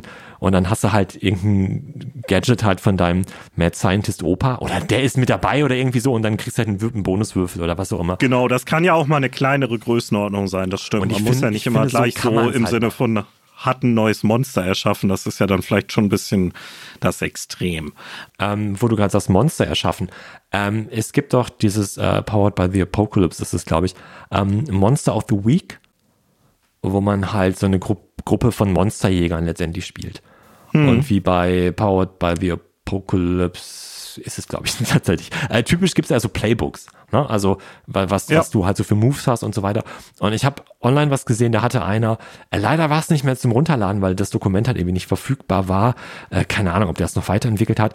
Es gab halt auch ähm, ein Playbook für ähm, einen Charakter für ähm, Monster of the Week. Das war halt ein Mad Scientist. Und das, was ich noch lesen konnte dazu, war halt, äh, dass die Idee halt so ist, ähm, der war selber früher halt so ein richtig fieser Mad Scientist, hat irgendwelche Monster erschaffen und hat dann halt irgendwann gemerkt, oh, das ist irgendwie doch nicht so richtig und äh, ist dann jetzt zum Monsterjäger geworden. Also hat so eine Kehrtwende halt gemacht, bringt aber jetzt ah. seine Exper Expertise äh, von wegen, naja, ich habe früher solche Monster gebaut, in meiner Garage und äh, deswegen äh, will ich mich jetzt dagegen stellen und helfe euch jetzt oder bin jetzt so ein Monsterjäger alt geworden. Und das fand ja. ich auch ganz spannend. Wie gesagt, es ist leider nichts mehr zum Download da gewesen. Ähm, deswegen weiß ich nicht, was der da für Moves halt hätte, aber so als, als Idee halt. Ja, leuchtet ein. Klar, kannst du natürlich auch, ähm, kannst ja auch so als Backstory machen, ne? Von deinem Charakter. So, ich war irgendwie der Handlanger von ja. von, ja. von Viktor Frankenstein und äh, ich habe ein Trauma davon getragen und jetzt äh, jage ich diese Bestien, die nicht sein dürfen. Ähm, und dann wirst du wahrscheinlich nie wirklich groß beweisen müssen, dass du wirklich da irgendwie genau weißt, wie sowas funktioniert, sondern ähm, du, du machst ja andere Sachen dann. Ne? Mhm. Hast du denn schon mal selbst so einen Charakter gespielt oder als Spielleiter äh, so einen Antagonisten ins Feld geführt? Nee, ich glaube tatsächlich noch nicht. Ich habe, müsste ich, müsste ich überlegen, also als, als Spieler selber noch nicht. Ähm, ich bin mir aber auch nicht sicher, ob ich schon mal als Spielleitung irgendwie einen, ähm, einen Charakter, ob jetzt ein Schurke war oder der Schurke halt irgendeinen, irgendeinen Handlanger hatte, der halt so einer war. Hm, wüsste ich nicht. Ich glaube nicht. Aber wäre auf jeden Fall mal spannend. Kann man, glaube ich, auch viele gerade jetzt, wenn wir in Richtung Horror gucken wollen, kann man da, glaube ich, auch viel, äh, viel Schweinereien machen. Wobei unsere viel zitierte ETU-Runde. Ich hätte jetzt gedacht, dass die Folge Ah, mit B doch. Bugboy. Ja, stimmt. Bugboy, definitiv. Du hast recht. Ja, unser Freund Bugboy, das ist ein, ein Student, äh, der hat halt so ein, so ein, so ein, ja, so ein, so ein Serum oder irgendwas da gehabt ähm, und hat äh, Insekten damit beeinflussen und steuern können. Ja, und hat damit Annie gestalkt. Das, war, das war so eine wunderschöne Akte X-Episode im Grunde. Stimmt, ja, das stimmt, ja. Das war übrigens, äh, ich habe vieles noch rein, reinge, reingemacht von mir quasi in dieses Abenteuer, aber es war, das war ein One-Sheet ursprünglich. Ach, krass. Also das muss ich jetzt Ja, zugeben, das war halt nicht meine eigene Idee, das war irgendwo anders her, aber ähm, das stimmt, das, das, das war ja, ja. Also dachte ich nämlich noch so, dass äh, der zählt ja eigentlich Du hast schon. recht, ja. Ne? Ja. Den kann man gut dafür nehmen. Ja. Ich habe beim Überlegen, zumindest als Spielleiter, muss ich sagen, habe ich, ähm, glaube ich, einmal äh, so, so zumindest so als richtigen Archetyp äh, sowas benutzt und das war in unserer äh, Achtung Cthulhu-Kampagne, die, ähm, wo wir diese drei Abenteuer hintereinander gespielt haben. Und als ihr dann in Vidin wart und äh, am Ende mit der Reichsflugscheibe in den Sonnenuntergang geflogen seid, der, der Hauptmann, den ihr da vorher platt machen musstet, der war selbst auch Scientist genug, dass er diese Rolle erfüllt hat. Das kam im Abenteuer nicht vor, weil es einfach zu viele Explosionen gab, als dass man sich gescheit hätte unterhalten können. Ich glaube, da habe ich so ein bisschen verschuldet. Das mag sein, aber sagen wir mal, im, im Hintergrund war das ein Mad Scientist, aber er war einfach dann im Abenteuer leider nur Mad und dann war er leider tot. Ja, ich, ähm, ich habe einen äh, Sprengstoffexperten gespielt, der halt äh, einen großen Hass auf Nazis hatte. Als quasi regeltechnisch war es ein Nachteil. Ich habe es eher als Vorteil oder als gesunden Menschenverstand halt einsortiert, aber ist egal. Ähm, und der konnte halt viele Dinge halt in die Luft jagen und das war halt, ja, der hat ja auch Bock drauf gehabt und das ist halt auch passiert. Ja. Und mein, mein Vorgesetzter innerhalb dieses Abenteuers äh, hat auch immer gerne mal gesagt, äh, los, ich hab, weiß wie hieß ich nochmal, weiß ich schon gar nicht mehr. Ähm, Baker oder so? Nee, Du hattest ich- einen nee. Bart, das ja, weiß ich hatte, ich, ist, ist egal, sorry, ich weiß gar nicht mehr, wie der heißt, der Charakter. Ich habe den sehr gerne gespielt und der durfte halt dann auch äh, auf Kommando dann äh, immer was in die Luft jagen und das ist dann, Genau. ja, auch Aber- laut und groß gewesen, die Explosion immer. Mhm. Und da ist es ja auch passend, weil ähm, ähm, die, die Neuauflage zum Beispiel von Achtung Cthulhu, die geht ja auch noch viel mehr in diese ähm, etwas überdrehte Pulp-Action-Mad Scientist-Schiene. Da muss man sich ja nur die Cover-Illustration vom neuen Teil angucken. Ähm, wo dann irgendwelche Pulp-Nazi-Figuren mit Gasmasken und irgendwelchen Plasmagewehren und irgendwelchen arkanen Wissenschaftsgebamsel behangen dann Gegner sind. Das ist natürlich dann voll diese Schiene. Und äh, das kann man, das, das kann man dann ja machen. Ähm, als Charakter habe ich dann auch überlegt, und, aber ich glaube, ne, so richtig nicht. Ähm, der einzige, der mir einfällt, ist ein D&D-Charakter, den ich dann aber auch nie viel gespielt habe, weil ich dann äh, in der Runde nicht mehr teilnehmen konnte aus Zeitgründen. Ähm, das war so ein Zwerg-Zauberer. Da habe ich tatsächlich Multiclassing gemacht. Ähm, und die Hintergrundgeschichte war, also der, der hatte, äh, für diejenigen, die D&D nicht kennen, D&D 5, ähm, man, man möchte halt das Attribut, was für die Klasse wichtig ist, einigermaßen hoch haben, damit man da halt den, den großen Bonus kriegt für die wichtigen Ja. Würfe. So, und der war ein Magier, äh, ein Wizard, und er hatte aber nur 13 Intelligenz, weil das quasi das Minimum ist, was du haben kannst. Und ich habe den so gespielt, dass der mal 20 hatte und dann ist er verflucht worden. Und seitdem ist der so Ah, okay. Mad Scientist-mäßig hinterher, sich Artefakte oder irgendwas zu besorgen, um seine Intelligenz hoch zu pushen, weil die quasi immer weiter sinkt im Laufe der Zeit. Und weil er so verzweifelt ist, habe ich ihm dann Rogue-Level gegeben und habe ihn dann auch eher als Rogue gesteigert als als äh, Wizard, weil er dann allen möglichen Scheiß macht, um irgendwo reinzukriegen und sich irgendwie sein Zeug zu besorgen. Und hätte ich den weitergespielt, ich glaube, dann wäre ich so richtig in Mad Scientist Tropes äh, durch die D&D-Linse abgeglitten, aber das sollte dann nicht sein. Ja, aber so ein Doc Brown, so in Reinform, äh, leider dann auch noch nicht gehabt. Jetzt vielleicht nur so Blick auf, auf Horror jetzt, ähm, wie können wir denn so einen, so Mad Scientist halt bei uns irgendwie ins Abenteuer reinbringen? Oder was, was könnte der denn so tun? Ich sage das sofort im Hintergrund, ähm, ich habe mir hier Monster erschaffen, Fragezeichen, aufgeschrieben. Und ich glaube, selbst das geht ja auch, wenn man mal so auf Filme guckt, auch sehr unterschiedlich. Hm. Also wir haben halt irgendwie so Victor Frankenstein, der macht es halt anders als Herbert West. Und äh, Dr. Jekyll macht es auch wieder auf eine ganz andere Art. Ja. Also ich mag, ich mag dann, glaube ich, tatsächlich am liebsten diesen Archetyp, dass die irgendwas machen und das aber Nebenwirkungen hat oder dass das gar nicht beabsichtigt war, dass das, was dann schlimm ist, passiert.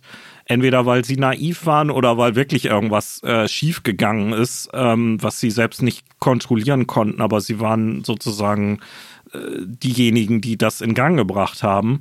Und dann hast du halt noch diese dramatische Komponente, ne, mit ähm, Schuld und ähm, Sühne und äh, Versagen. Und vielleicht, wenn du dann noch richtig äh, dir das, äh, das Barometer noch hochdrehen willst, dann kann ja das Monster oder das Wesen oder die Bedrohung selbst auch mehr sein als einfach nur, ich fresse alles und zerfetze alles. Hm. Ähm, sondern hat vielleicht auch noch irgendwie eine auf den ersten Blick verborgene Qualität ähm, und irgendwie eine Seele oder irgendwas, wo man dann die Gruppe damit konfrontieren kann, können wir das jetzt einfach so platt machen. Das, das geht doch nicht. Ja, finde ich gut. Finde ich einen schönen Ansatz.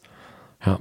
Vor allen Dingen, wenn, wenn jetzt der äh, Dr. Frankenstein hat jetzt Frankensteins Monster geschaffen, das läuft jetzt rum und das ist jetzt so die, das Problem, was wir jetzt irgendwie lösen müssen. Dann äh, ist halt die Frage, wie wichtig ist Franken, äh Quatsch, ja doch, wie wichtig ist Frankenstein selber? Also wie wichtig ist unser Mad Scientist dann eigentlich noch für uns jetzt? Wir haben ja erstmal dieses Monster, was wir jagen, finden und töten müssen oder irgendwie anders halt stoppen. Ja. Wenn jetzt natürlich aber der, der, der Wissenschaftler selber halt auch irgendwie den, den Schlüssel darstellt zu, zum, zum, äh, zum Aufhalten des Monsters, dann ist der natürlich wieder wichtig für die Handlung. Aber ansonsten ist er ja nur das, derjenige, der es halt in Gang gebracht hat. Ja, genau, da muss. Also jetzt bei, bei Frankenstein und seinem Monster, ne? Also wenn es jetzt. Ja, oder, oder genau, oder Beispielen, die sich sehr daran orientieren, klar. Ne, das kann man natürlich haben, dass er am Anfang dann alles mit in Gang bringt und danach braucht man ihn nicht mehr, weil die Charaktere äh, ihre eigenen Wege gehen und wenn es dann darum geht, das Viech aufzuhalten oder die Bedrohung irgendwie zu bekämpfen, dann ist er nicht mehr wichtig.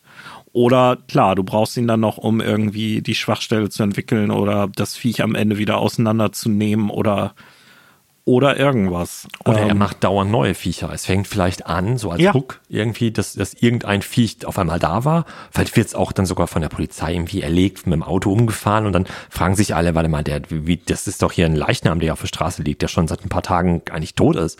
Was haben wir denn gerade hier überfahren? Das kann doch nicht wahr sein. Der hat sich doch eben noch bewegt. Hä? Und dann kommt man nach und nach erst auf die Schliche, dass irgendjemand äh, halt ähm, ja äh, Leichen reanimiert. Und dann mhm. macht er das andauernd und ist vielleicht dann doch am Ende die Herausforderung, ja. den dann als im großen Finale halt dann zu stellen. Klar.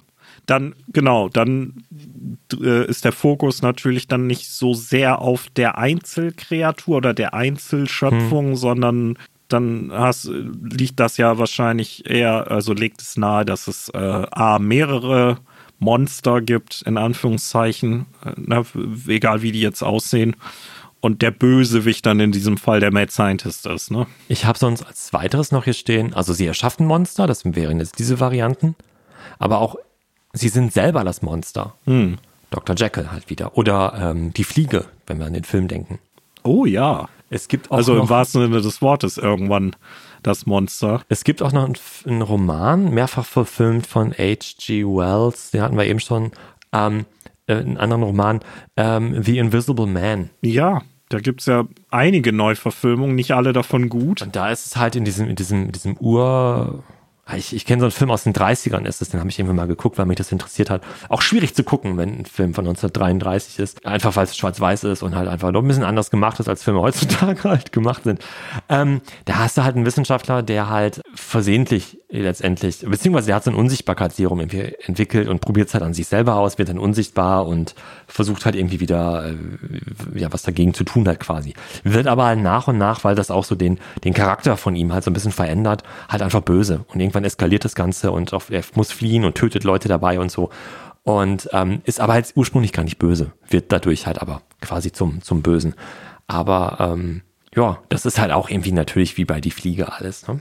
Das heißt, Ja. er hat was mit sich halt gemacht, er hat was an sich ausprobiert ist in dem Fall und dann ist halt er selber genau, das Monster geworden. genau wie bei Die Fliege, also vielleicht bei dem, äh, bei den neuen, äh, ich habe so ein, zwei neuere Verfilmungen davon äh, von Invisible Man im Sinn, wo es auch so ein bisschen um den Wissenschaftlichkeitsbereich geht, kann man das rückgängig machen und das ist super gefährlich, weil äh, das Sonnenlicht erreicht jetzt seine inneren Organe und äh, der wird, der wird sowieso irgendwie an, an Krebs sterben, weil seine, seine unsichtbaren Zellen, die die ganze Zeit krass Sonnenlicht kriegen, alle, die da gar nicht für ausgelegt sind, Sonnenlicht zu kriegen, die mutieren jetzt.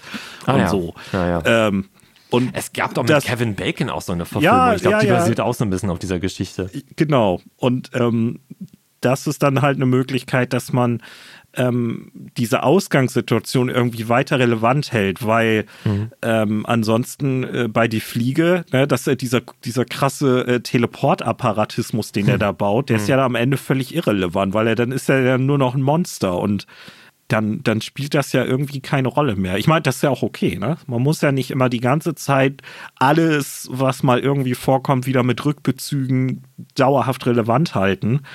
Aber ähm, wenn man halt sagt, wir, ähm, wir haben halt Ausgangssituationen und dann passieren schlimme Dinge und dann muss man sich darum kümmern. Ja, also ich, ich selbst mag das, wenn man dann irgendwie nochmal einen Rückgriff macht auf das, was am Anfang irgendwie war. Ja, das stimmt, das ist gut. Ähm, Also vielleicht, vielleicht ist das auch zu literarisch gedacht und im Rollenspielabenteuer musst du das gar nicht unbedingt, aber, Aber es ist, und ein ich schön, ist, aber es ist, aber es ist schön, wenn es halt funktioniert oder wenn es halt passiert und Ja. dann auch funktioniert und alle das merken. man kommt sich, man kann sich zumindest ein bisschen clever fühlen an der Spielleitung dabei, das gebe ich ja zu. Ich habe das jetzt gerade mit dem Thema Horror immer so beschränkt auf Monster erschaffen. Äh, du kannst natürlich auch irgendwas anderes halt machen. Das muss ja nicht immer nur das Monster sein, was rumläuft und Leute tötet und eine Gefahr darstellt. Du kannst ja auch irgendwelche Technologien entwickeln oder Ja. keine Ahnung, was das, das ist ja ist denn- sehr facettenreich. Genau, also da, da fallen ja sehr, sehr viele Horrorfilme, auch der aus den letzten 20 Jahren hinzu, ne, wo irgendjemand irgendeine neue Technologie entwickelt, die super gefährlich ist. Ähm, und das kommt erst im Nachhinein raus oder so und dann ne, irgendwie Leute sterben und einer wird wahnsinnig und man kann das nicht aufhalten oder der Typ, der das gemacht wird, der sieht das alles nicht so und es sind im Grunde auch Mad Scientist-Archetypen.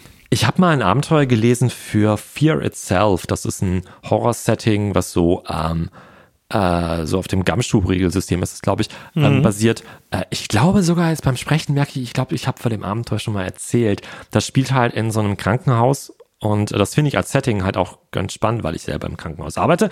Ähm, ähm, und die Charaktere sind halt alle Insassen, Insassen, genau, Insassen im Krankenhaus, sehr schön. Die sind alle Patienten in dem Krankenhaus Oh, und merken halt, dass da halt nachts immer irgendwas passiert. Irgendwie, ich glaube, in so einem äh, stillgelegten Flügel des Krankenhausgebäudes oder irgendwo im Keller ist irgendwie da so ein, passieren halt irgendwelche Geheimexperimente und ähm, da das finde ich halt als Setting grundsätzlich. Vielleicht auch tatsächlich, weil ich im Krankenhaus arbeite und ein Glück gibt's bei uns keine verrückten Wissenschaftler im Keller. kann man sich, glaube ich, also ich meine mich auch zu erinnern, dass du mindestens mir gegenüber das schon mal erzählt hast. Aber äh, auch als nicht im Krankenhaus arbeitender finde ich das äh, durchaus attraktiv so äh, als, als Horror- und Mystery-Setting. Vor allen Dingen, du bist halt direkt drin als, als, als äh, Spieler, Spielerin am Tisch. Ne? Du, also wir haben ja oft immer die Hürde zumindest zu nehmen, wie kriege ich jetzt eigentlich die Charaktere in die Handlung rein? Warum sollten die jetzt eigentlich anfangen zu ermitteln, ihr Leben zu riskieren? Warum gehen die nicht zur Polizei oder zu wem auch immer? Ne? Es, Ja. gibt, es gibt Möglichkeiten, das zu lösen, keine Frage. Aber jetzt hier in diesem, ich bin Patient im Krankenhaus und ich merke, dass nachts hier immer irgendwas passiert. Und ich bin dadurch einfach auch schon selber in großer Gefahr, weil es könnte mir ja auch passieren. Ähm, das das finde ich halt irgendwie ist ein, ist ein schöner, ist ein schöner äh, Kniff halt irgendwie. Auf jeden Fall. Ja, das ist ja auch so ein Grundproblem, mit dem wir uns schon häufig beschäftigt haben. Ähm, wie involviert man die Charaktere, ohne dass es so äh, aufgewirkt wirkt äh, oder dass die sich umdrehen und sagen, wo ist denn hier die NSC-Polizei? Wir geben das jetzt mal ab. Ähm, und klar, dann kannst du natürlich entweder die Charaktere selbst diejenigen sein, die äh, zumindest Kandidaten für Experimente sind oder vielleicht schon an denen experimentiert wurde weil dieses, äh, ne, das ist dann deine Familie, dein Bruder oder so. Da muss ich sagen, da bin ich als Spieler mal ein bisschen raus. Das äh, holt mich als, als Hook nicht ab. Wenn so ein Abenteuer dann postuliert, das ist jetzt irgendwie deine kleine Schwester, weil ähm, entweder weil ich keine Lust habe, mich da emotional so drauf einzulassen, oder weil es auch vielleicht gar nicht zum Charakter passt. Ne, also, weil ich als Spieler keine Lust habe oder wo ich dann denke, ja, nee, das ist auch jetzt mit meinem Charakter irgendwie nicht so passend. Deswegen versuche ich von sowas immer Abstand zu nehmen, obwohl es leider immer, also aus meiner Sicht leider, äh, viele Abenteuer gibt, die genau sowas dann postulieren. Ich glaube, dass ich, ich glaube, das funktioniert wenn es eine längere Runde vielleicht schon ist, Ja. eine Kampagne, wie auch immer, und du halt eine Möglichkeit hast, einen Bezug schon zu diesen NSC dann aufzubauen. Genau, wie etwa ETU, die genannte Annie Rogers. Genau, wenn jetzt Annie Ähm, entführt werden ja. würde, dann würdet ihr halt sofort sagen, alles, äh, oder äh, würde ich erwarten, dass ihr halt dann auch äh, das Problem halt lösen wollt und Annie halt suchen wollt. Ja, das, äh, da, da wäre aber Rambazamba. Das, äh, genau, aber das ist ja erspielt. Ne?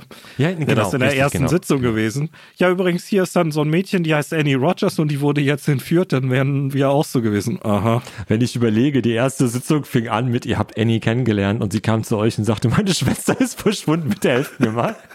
Ja, und das war so ein bisschen, okay, wer bist du jetzt? Wir sollen deine Koffer tragen. Alles Das klar. habt ihr angeboten mit den Koffern, erzähl doch nichts hier.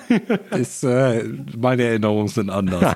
ähm, ja, aber klar, ne, das, das muss eher Spiel sein und äh, da würde genau. ich dir auch zustimmen. Das passt besser für lang, längere Runden und für das kurze Abenteuer, das man in ein bis drei Sitzungen durchspielt, sollte man vielleicht dann die Charaktere selbst ganz unmittelbar involvieren.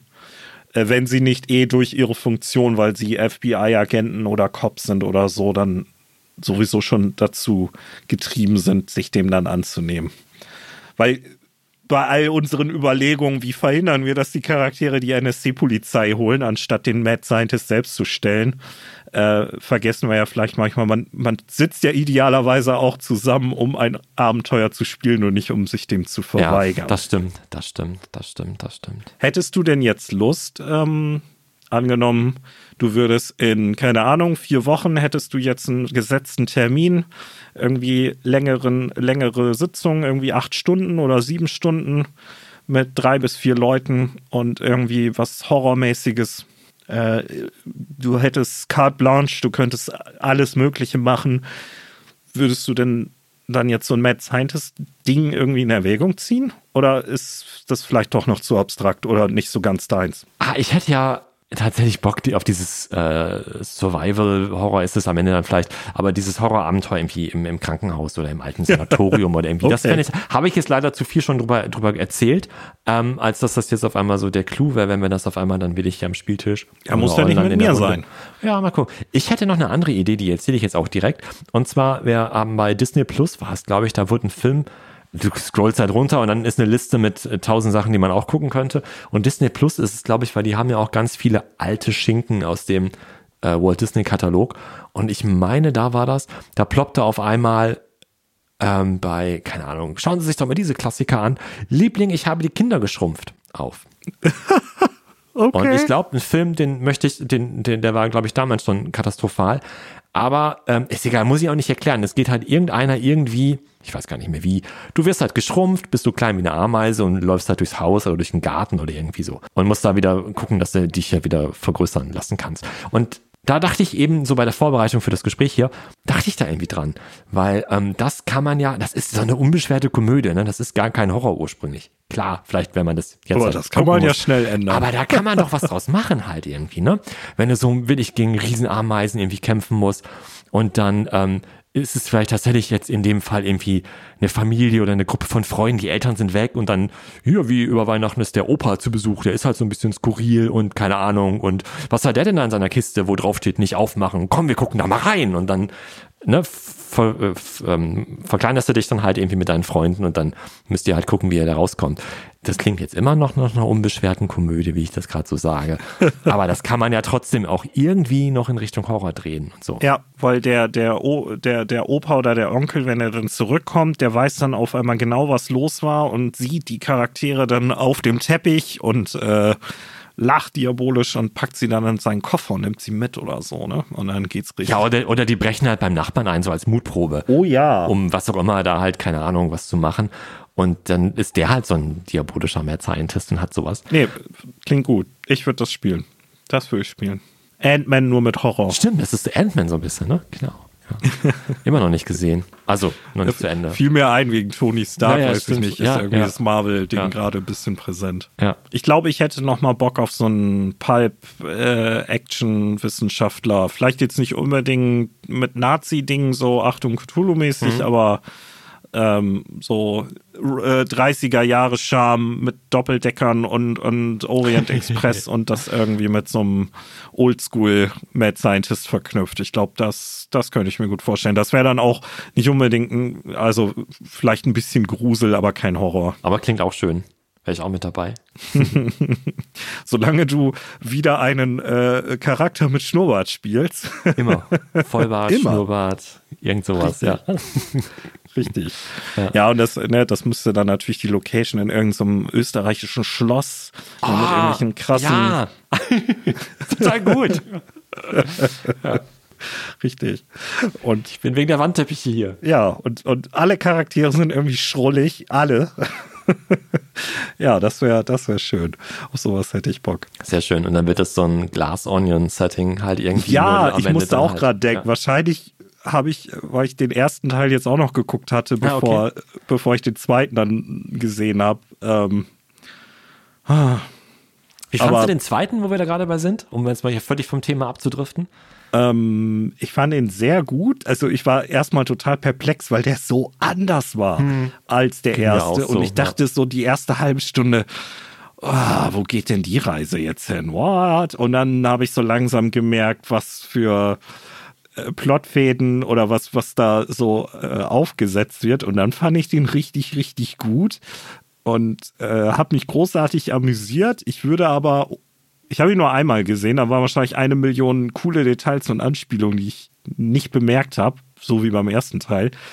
Aber wenn ich ihn jetzt ranken müsste, dann würde ich dem ersten Teil 9,5 geben und dem zweiten Teil 8 auf der Richterskala. So. Ja, wobei das Also- ja nicht weit voneinander entfernt ist. Also Nee, also ich fand ihn richtig gut, aber oben, ne? Ja. ja, doch, dann doch nicht ganz so gut wie den ersten. Aber mir ist der erste zu lange her. Ich habe ihn jetzt halt nicht noch ein weiteres Mal geguckt und habe den damals auch nur einmal gesehen. Und den neuen habe ich jetzt auch nur einmal gesehen, aber kürzlich halt, deswegen ist der mir einfach präsenter. Ähm, fing bei mir auch so an wie bei dir. Ich habe anfangs gedacht, so, äh, was gucke ich hier eigentlich gerade? Ne? Was ist das denn? Oh je, boah, wie lange geht der eigentlich noch? Der ist ganz schön lang. Ne? war schon so bis, ja, genau, ne? Und dann irgendwann war der Film vorbei und der hatte mich total gefangen. Und dann war der Film zu Ende und ich dachte, oh, schade, der hätte noch eine halbe Stunde weitergehen können, weil der mir so viel Spaß gemacht hat irgendwie. Aber am Anfang Ja. war ich echt sehr skeptisch, wo die Reise hingeht.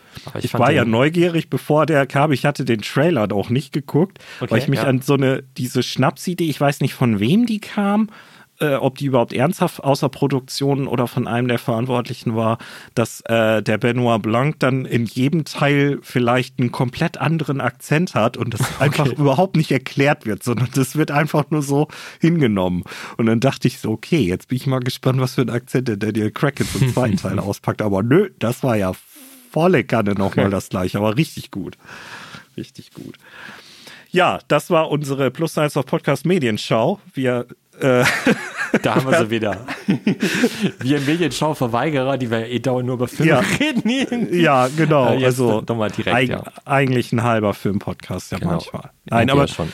liegt ja auch nahe. Ich meine, ne, das weiß ja nun, wissen alle, die Rollenspiele äh, betreiben, äh, dass man, dass es da ganz viel Querbefruchtung gibt. Das stimmt. Aber vielleicht haben wir noch was zum Mad Scientist? Sonst äh, müssen wir vielleicht besser Nö, ich glaube, die, die große Rundreise haben wir gemacht. Wer noch nie über Mad Scientist nachgedacht hat und jetzt durch uns nicht inspiriert wurde, den, den können wir auch nicht helfen. Also, wir haben alles gegeben. Gut, dann kommen wir zum Schluss. Ähm, aber warte, wir hatten noch unter der letzten Folge, äh, heute, als wir, während wir aufnehmen, habe ich das eben noch gesehen, ploppte das auf. Äh, Nee. Doch. Na, komm. Ein Kommentar unter der letzten Oh. Folge. Da, uh, ah, nein, oh. Und äh, der Matze hat mal wieder geschrieben, vielen Dank, hat mich sehr gefreut. Und er lobt, danke, danke, ist auch mal toll. Aber er stellt die Frage, ob wir nicht mal zusammen eine Online-Runde machen wollen. Oder das anbieten. Oder dass es doch bestimmt auch andere Leute gäbe, die mit uns mal zusammen spielen wollen. Ich habe auch gedacht, oh, wollt ihr das wirklich? Ich weiß nicht, ob ihr das wollt. Ja, wollte gerade sagen, ihr, ihr, ihr habt Maurice und mich noch nicht live in der Spielrunde erlebt. Das ist, glaube ich, ein bisschen anstrengend für Leute, die nicht wir sind.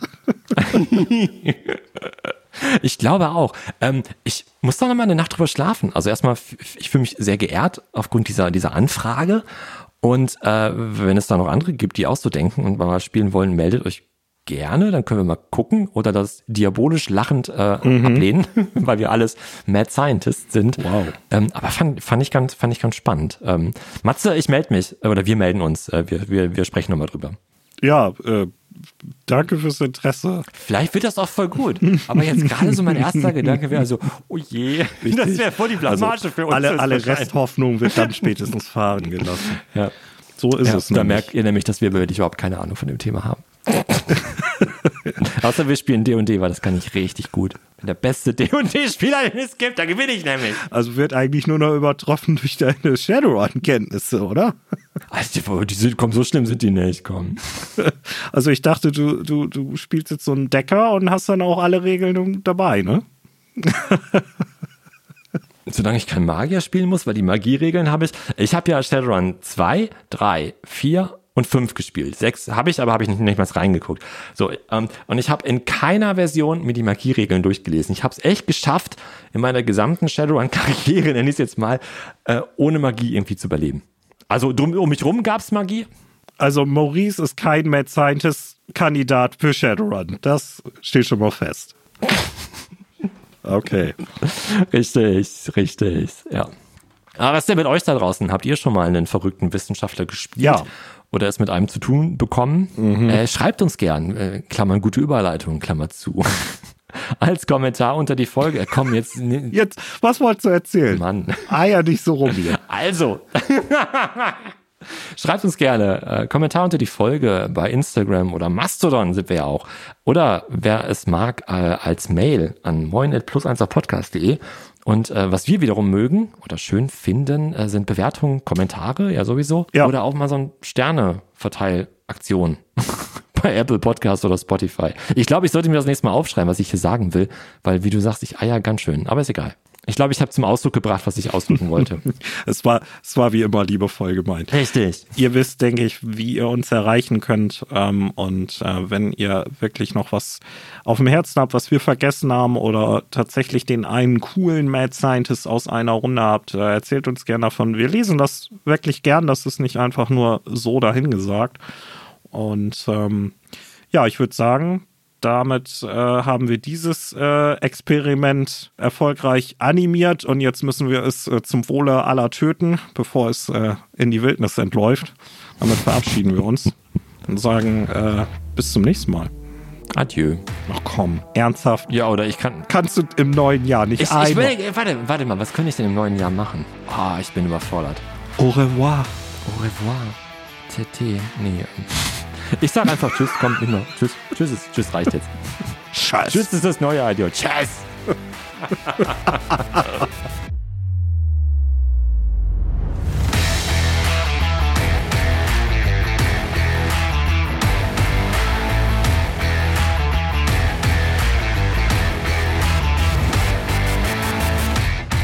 Heute mal keine Outtakes. Wir haben allen Quatsch drin gelassen. Oder könnte bitte Maurice noch einmal Horribelness sagen?